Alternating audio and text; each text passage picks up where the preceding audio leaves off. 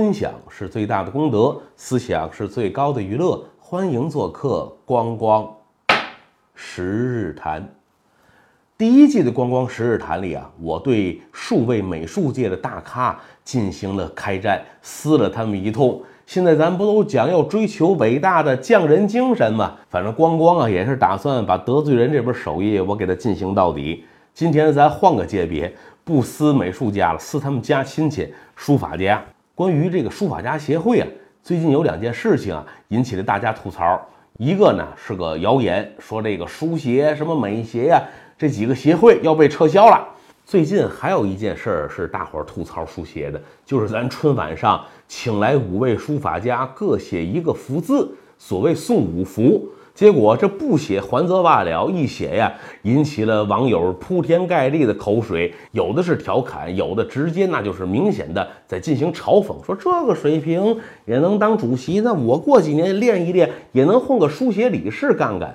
这五位写福字的书法家，其中四人都是曾任和现任的中国书协主席。其实书法家这个群体，在咱们传统这种观念印象里是非常高冷的，与我们世俗社会世俗人是保持了相当距离的一群艺术家，有点离群所居、不食人间烟火的感受。可是最近这三两年，关于书写的吐槽啊，大家是越来越起劲儿，关于他们的各种真真假假的是是非非吧，也越来越多的呈现。本来一群高冷的艺术家，好像有点要奔成网红的道路上跑。到底是什么原因促使了书协成为今天的槽点呢？去年啊，就二零一六年，这中国书协下了一个通知，就是开除了六名啊会员的会籍，而且同时终止了十二人的会籍，也就是十八个会员去年被中国书协给他清清理门户了。这十八个人呢？有好几位都是已经被查处落马的腐败分子。本身这个官员写书法是咱们中国一种独有的文化现象，这是由于我们这几千年以来的文人治国的传统科举制由他来决定的。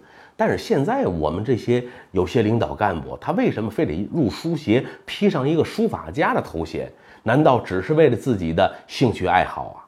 现在是商品时代，商业社会，这些人也都精明的很。他只要挂上了一个书法家的头衔，他写的字那就不是字，那是大额支票，拿到市场上直接就可以换成钱的。您像刚才说了，被开除的中国书协会员里啊，就有原来的郑州的市委书记叫王有杰。他在任上的时候，书法作品每平尺啊，市场价在上千块。这些人他们的作品能有直接变现的能力，你也就可想而知。这些领导干部在他们任上，靠给人写字这一项就能创收多少？您想想，既然有这么巨大的利益诱惑，那谁能忍得住不向书写里插一脚，给自己多开一条进财的道路呢？您像原来的陕西省书协主席周一波就曾经对这种现象进行过严厉抨击。周一波说：“陕西省书法家协会一个省级的书协主席团成员居然高达六十二人，这到底是要干什么？可是他们的字真的具有这样的市场价值跟艺术价值吗？您像这个王友杰，郑州这书记。”他在任上的时候，每平尺的字卖到上千块，可是落马之后，整幅作品在某艺术品的拍卖网站上三十块钱起步，还居然无人问津。还有已经落马的那个南宁的市委书记于远辉，这位老兄啊，酷爱题字的南宁，说小到一个米粉店都有于书记当年的墨宝，他还给南宁的一家星级宾馆写了几幅字。可是，在他落马的第二天，他提的这些字啊，就被那家宾馆的服务员撕了一个粉粉碎。书写被网友们吐槽啊，除了有权钱交易的这种大污点，还有另外一个很主要的原因，我想就是由于我们现在书法家，特别是书法名家，他的艺术造诣到底是不是名副其实？咱不说一般的什么书协会员啊，甚至书协理事，就是书协主席，最近这些年，几任书协主席都逃不了被大家吐槽的悲催命运，尤其是咱们现在正在任上的这位苏世树先生。苏世树在二零一五年底书协换届上当选了新一届的书协主席，可是从他上任之始，对于他的种种争议就一直没停过。苏轼树当选主席的第二天，就有几位书协会员宣布退会，理由就是说你苏轼树的专业造诣不够做我们大哥的水平。那苏轼树到底出现过哪些专业方面被人诟病的硬伤呢？咱啊，在这儿今天是分享这么几条。咱们大家有一句耳熟能详的话，很多机关啊、大学，我看什么墙上啊，有的做成石刻上都写了这句话，叫“天行健，君子以自强不息”。这个咱们大部分朋友，甚至小学生都知道，它的出处啊是《周易》。可是咱这位苏轼树主席在给人家送的一幅书法作品里写的是这这句话。可惜他把出处居然引成了说出自庄子，这是苏轼树被人发现的一大笑话。还有一个笑话是中国有一位纪实作家叫张公，哎，就是弓长张，然后弓箭那弓，呃，应该是他的笔名吧。他盘点了一下苏主席题词的一些作品，发现出现了一个令人啼笑皆非的大笑话。因为苏世树先生，他本职工作是中国文物出版社的社长，在他们文物出版社出版了一本五代时期诗人杨凝式的作品集，这个书名就是由苏世树来题写的。杨凝式啊，这个氏是哪个氏呢？是这个格式的式啊，凝固的凝，格式的式。可是咱苏主席在这个书名上，居然把这个格式的式啊。写成了姓氏的氏，你这个要让人一看杨凝氏，那还以为是一个嫁给老杨家的家庭妇女了。这件事儿经过张公仔在个人博客上披露出来之后啊，媒体界也进行了跟进。确实是如此一个明显的低级错误，这样一个硬伤，即便苏主席苏先生一不留神，人家写错了，那作为出版物，怎么就可以如此轻松的通过三审三校，最后成为一本成书，把它推向市场呢？当然了，可能文物出版社的各位老师们也是很能体谅社长大人的苦衷吧。北京晚报当时的报道文章中啊。对这次苏轼树的错误，他们给了这么一个评价，说堪称碑帖出版史上最为惊世骇俗且令人啼笑皆非的第一大笑话。关于这个杨凝式误作杨凝式，我们网友的评论就更有些意思了，给大家分享这么两条。一个网名叫郑州范强的朋友，他这么评论说：“学问不殆，没人苛求。”在下面玩玩也就算了，但这些人偏偏想玩高大上的，掠夺国家名气，丢人也是自找。另一位网名叫“越挤越生活”的朋友，对于苏主席的笔误啊，他做了一首打油诗，诗是这么写的：“杨宁本是奇女子，爱用酒花包饺子，更有书法传百世，今人犹念杨凝式。”作家张公啊，本来就此罢手，不想再给咱们苏主席找什么硬伤错误。可是啊，他开了一个恶例，他不说，那架不住有那些更多的书法界的同行开始拿着放大镜、显微镜给咱们苏主席啊找各式各样的问题。其中有一位曾经担任过中国书协领导的老同志，就发现苏轼树同样的错误，早在之前他就还犯过。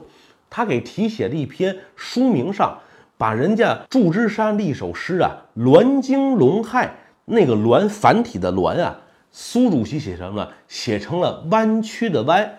您别说，这个错误比那个是杨凝式跟杨凝式啊犯的还是轻一点儿。毕竟繁体的“栾”跟繁体的“弯”啊，确实长得比较像。也许那些人家苏主席一时大意出个笔误，咱们完全应该谅解嘛。这个老同志们不能求全责备呀。还有的朋友发现，这苏轼书啊，曾经把昭陵诗的诗啊，居然给人家写成了昭陵寺。弄得书法界现在很多人啊都在谴责苏主席，要求苏主席啊公开出来对大家进行道歉，说这样下去他的错字会贻害天下的。其实啊，我觉得这种担忧啊过分了，哪有这么严重？写几个错字嘛。哦，你能写错字，人家书写主席就不行，写俩错字，错就错了嘛，错了再改，改了再犯，这有什么大不了的？而且咱话说回来，这书法名家写错字，您把它留好了，将来集一个苏轼树的错字版，这些东西投到市场，那肯定是能卖大价钱的。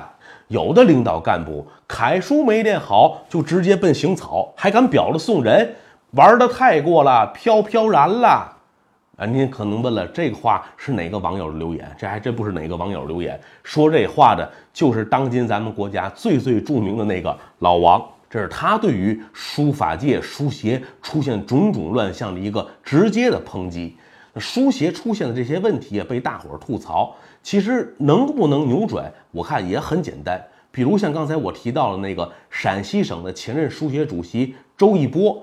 他本人啊，就是陕西省的政协副主席、省委统战部长。可是他意识到自己政府官员的身份，如果再在艺术团体任职，很是不妥。周一波就自动辞去了陕西省书协主席的职务。这个举动，不论是在政界还是在艺术界，对周一波都给了一个非常高度的认可和赞赏。从政者、为官者，不是不能写书法，也不是不能入书协。话说回来，就是应该让艺术啊回归它的本位。上帝的归上帝，拿破仑的归拿破仑。像南方某省，他那个省的书法家协会主席就是一个煤老板出身的人。您想，这样的人他都坐上了书协主席的位子，我们怎么能不大跌眼镜？怎么能拦着网友不对书协进行吐槽呢？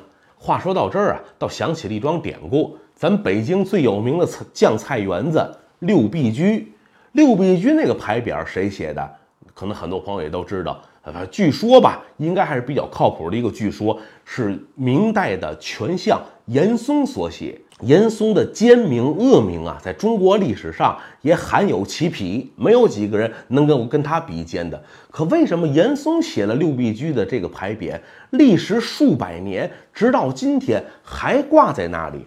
而且不管是六必居人家本家也好，还是咱们社会上的朋友也好，并没有觉得是因为一个大奸臣给写了这个牌匾就有如何如何不堪的一面，反而啊把这件事引成了一桩美谈。